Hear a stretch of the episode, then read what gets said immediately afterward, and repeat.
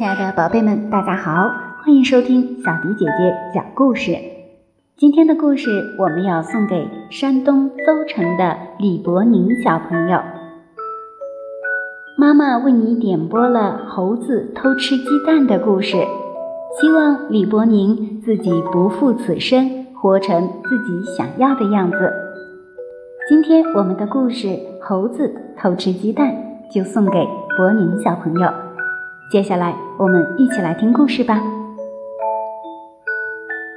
很久很久以前，有一只猴子同它的主人住在山上。一天，主人要出门，临走时煮了几个鸡蛋。猴子，吃个煮鸡蛋吧，我出去一下，你把家看好。猴子吃完后，吧嗒吧嗒着小嘴，眼睛盯着放鸡蛋的小竹筐。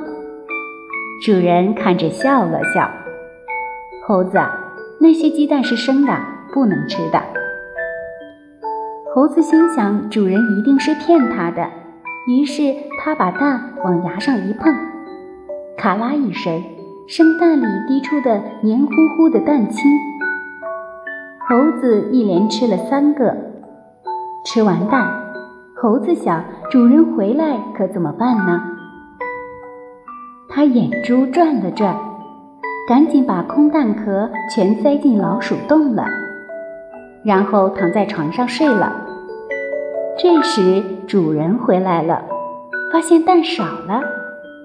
猴子，鸡蛋怎么少了？主人问。不不知道啊，那我帮你找找吧。猴子假惺惺地四处找起来。主人，快看！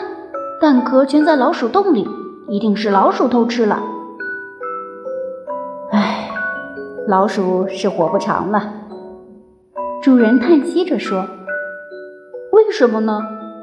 猴子赶紧问：“生鸡蛋吃进肚子里会孵出小鸡的，小鸡还会把老鼠的肚子啄了稀巴烂。”此时，猴子害怕极了，总觉得肚子疼。想到这儿，他飞快地跑到主人房里。主人呀，快救救我吧！鸡蛋是我偷吃的。你只要坐在火炉前，把肚子里的小鸡烤熟了，小鸡就不会啄你的肚皮了。火焰烤的小猴子很疼，可它却一动不动，因为它觉得肚皮疼一会儿，总比被小鸡啄个稀巴烂要强。和主人呢，正躲在一旁偷偷的笑呢。小朋友们，故事里的小猴子偷吃鸡蛋，结果主人想出生鸡蛋会在肚子里孵出小鸡的理由，让小猴子承认了错误。小朋友们要记住，诚实是为人之本，只有诚实的孩子才是最棒的孩子。让我们一起做一个。诚实的好孩子吧。今天的故事就为大家讲到这里了。再次希望博宁小朋友天天开心，活成自己想要的样子。我们下期节目再见吧。